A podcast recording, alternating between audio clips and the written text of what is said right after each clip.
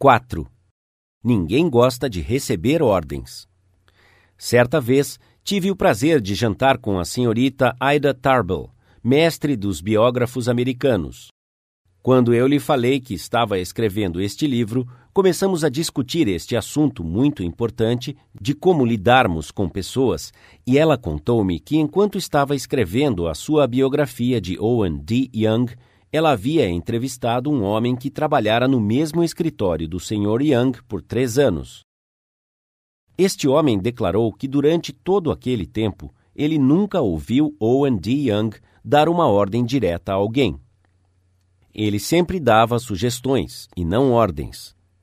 Owen D. Young nunca disse, por exemplo, faça isso ou faça aquilo, ou não faça isso ou não faça aquilo. Ele diria: você poderia considerar isso, ou você acha que isso iria funcionar? Muitas vezes ele diria, após ter ditado uma carta, o que você acha disto? Quando estivesse revisando uma carta de seus assistentes, ele diria: Talvez, se expressássemos desta forma, seria melhor. Ele sempre dava oportunidade para as pessoas fazerem as coisas sozinhas. Ele nunca mandava os seus assistentes fazerem nada. Ele os deixava fazer. Que aprendessem com os seus erros. Uma técnica como esta facilita a uma pessoa corrigir os seus próprios erros. Uma técnica como essa preserva o orgulho da pessoa e faz com que ela se sinta importante. Ela encoraja a cooperação ao invés da rebelião. O ressentimento causado por uma ordem insolente pode durar um bom tempo, mesmo que a ordem seja dada para corrigir uma situação desagradável. Dan Santarelli, um professor numa escola vocacional em Wyoming, Pensilvânia, contou a uma de nossas classes como um de seus estudantes havia bloqueado a entrada para uma das salas estacionando ilegalmente em frente dela. Um dos outros professores entrou furioso na sala de aula e perguntou em um tom arrogante: De quem é o carro que está bloqueando a entrada? Quando o aluno proprietário do carro respondeu, o professor gritou: Tire o seu carro imediatamente, ou eu vou amarrá-lo com uma corrente e vou arrastá-lo daqui. Aquele estudante estava errado. O carro não deveria ter sido estacionado ali, mas Daquele dia em diante, o aluno não apenas ressentia a ação do professor, mas todos os alunos da classe fizeram o impossível para tornar a vida do professor difícil e o seu trabalho desagradável. Como é que ele poderia ter lidado com a situação de forma diferente? Se ele tivesse perguntado amigavelmente de quem é o carro estacionado na entrada e depois sugerido que, se fosse retirado, outros carros poderiam entrar e sair. O estudante teria retirado o carro sem nenhum problema e nem ele, nem os seus colegas de classe ficariam ressentidos e ofendidos. Fazer perguntas não apenas torna uma ordem mais aceitável. Geralmente, elas estimulam a criatividade das pessoas a quem você pergunta. As pessoas estão mais propensas a aceitar uma ordem se elas participaram na decisão da ordem que foi decretada. Quando Ian MacDonald, de Johannesburg, África do Sul, gerente geral de uma pequena fábrica especializada na fabricação de peças para máquinas de precisão, teve a oportunidade de aceitar um grande pedido, ele estava convencido de que não poderia cumprir o prazo de entrega acordado o trabalho já programado na oficina e o curto prazo de entrega necessário para este pedido tornavam impossível para ele aceitar o pedido. Ao invés de obrigar os seus funcionários a acelerarem o seu trabalho e a agilizar o pedido, ele chamou todos para uma reunião, explicou a situação a eles e falou-lhes o que isso significaria à empresa e para eles, se pudessem produzir este pedido no prazo estabelecido. Então, ele começou a fazer perguntas. Há alguma coisa que nós possamos fazer para conseguir este pedido? Há alguém que pode pensar em maneiras diferentes de processá-lo na oficina que tornará possível a aceitação do pedido? Há alguma forma de ajustar as nossas horas ou compromissos de funcionários que poderia ajudar? Os funcionários sugeriram várias ideias e insistiram para que ele aceitasse o pedido. Eles abordaram a situação com uma atitude de nós conseguiremos, e o pedido foi aceito, produzido e entregue no prazo certo. Um líder eficiente deve usar o princípio 4. Faça perguntas ao invés de dar ordens diretas. 5. Deixe a outra pessoa manter a sua imagem. Há muitos anos, a General Electric Company enfrentava a tarefa delicada de remover Charles Steinmetz como chefe de departamento. Steinmetz, um gênio de primeira magnitude quando se falava em eletricidade, era um fracasso como chefe do departamento de cálculos. Mas a empresa não ousava ofender este homem. Ele era indispensável e altamente sensível. Então lhe deram um novo cargo. Eles lhe deram o cargo de engenheiro consultor da General Electric Company, um novo cargo que ele já estava desempenhando, e deixaram que outra pessoa chefiasse o departamento. Steinmetz ficou feliz e os diretores da GE também.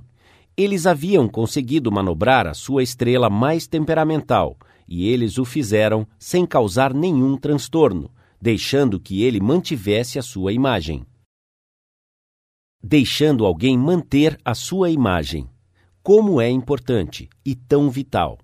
E como poucos de nós paramos para pensar nisso. Nós passamos por cima dos sentimentos de outros para conseguir o que queremos, encontrando falhas, fazendo ameaças, criticando uma criança ou funcionário na frente dos outros, sem ao menos considerar que estamos ferindo o orgulho da outra pessoa. Se pensássemos por alguns minutos, falássemos uma palavra ou duas de consideração, entendêssemos a atitude da outra pessoa, evitaríamos ferir o orgulho de outras pessoas. Vamos nos lembrar disto na próxima vez que enfrentarmos a necessidade desgostosa de repreender ou despedir um funcionário. Despedir funcionários não é nada divertido.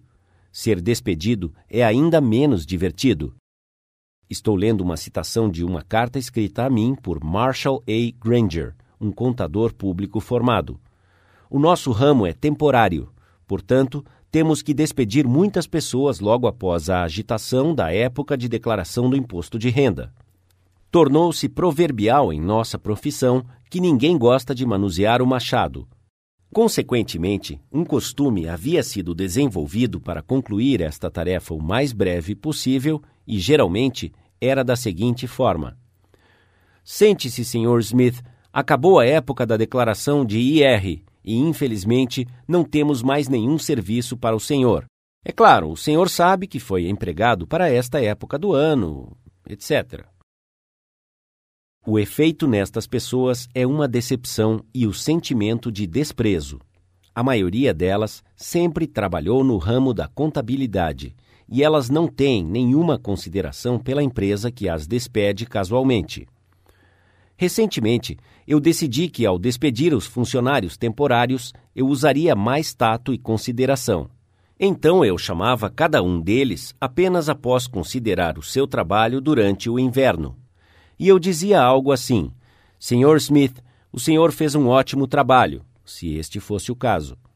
Aquela vez que nós o enviamos a Newark, o senhor teve muito trabalho. O senhor estava sob muita pressão, mas saiu-se muito bem e queremos que o senhor saiba que a empresa se orgulha do senhor.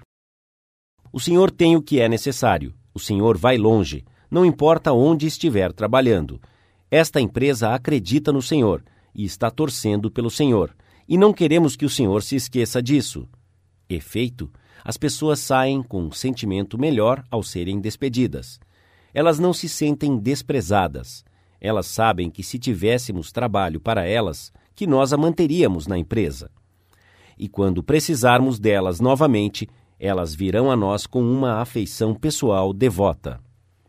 Numa das sessões do nosso curso, dois participantes discutiram os efeitos negativos de procurar erros contra os efeitos positivos de deixar que a outra pessoa mantenha a sua imagem.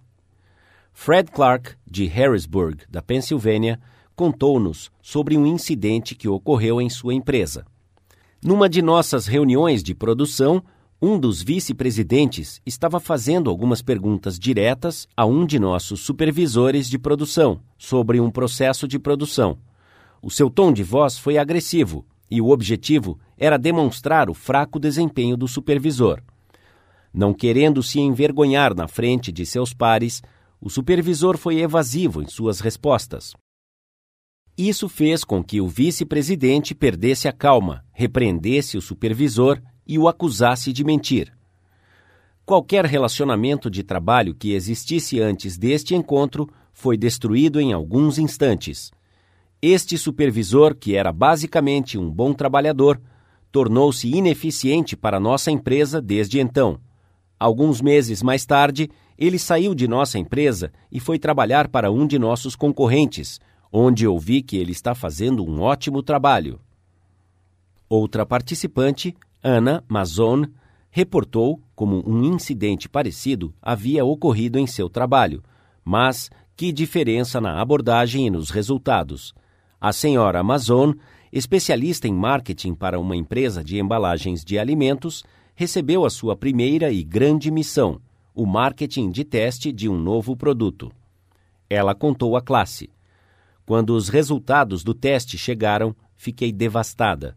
Eu havia cometido um erro grave no meu planejamento e o teste completo teve que ser realizado novamente. Para piorar as coisas, eu não tive tempo para discuti-lo com o meu chefe antes da reunião em que eu iria apresentar o relatório sobre o projeto. Quando eu fui chamada para apresentar o relatório, eu estava tremendo de medo. Eu quase tive um ataque de nervos, mas resolvi que eu não iria chorar e fazer todos aqueles homens fazerem comentários sobre mulheres que não conseguem gerenciar um trabalho porque são muito emotivas. Eu apresentei o relatório brevemente e citei que, devido a um erro, eu teria que repetir o estudo antes da próxima reunião. Sentei-me, esperando que o meu chefe explodisse. Ao invés disso, ele me agradeceu pelo meu trabalho e comentou que era normal alguém cometer um erro num novo projeto e que ele tinha confiança de que uma nova pesquisa seria precisa e significativa para a empresa. Ele assegurou-me, na frente de todos os meus colegas, que ele tinha fé em mim e sabia que eu havia feito o meu melhor, e que a falta de experiência e não a falta de capacidade foi o motivo do meu fracasso. Saí daquela reunião com a cabeça erguida e com a determinação de que jamais iria decepcionar o meu chefe novamente. Mesmo se estivermos certos e a outra pessoa completamente errada, ao envergonhá-la, simplesmente lhe ferimos o ego. O pioneiro da legendária aviação francesa, o autor Antoine de Saint-Exupéry, escreveu: Não tenho nenhum direito de dizer ou fazer alguma coisa que deixe um homem sentir-se pequeno aos seus próprios olhos. O que importa não é o que eu penso dele, mas o que ele pensa de si mesmo. Ferir a dignidade de um homem é um crime. Um líder verdadeiro irá sempre seguir o princípio 5. Deixe a outra pessoa manter a sua imagem.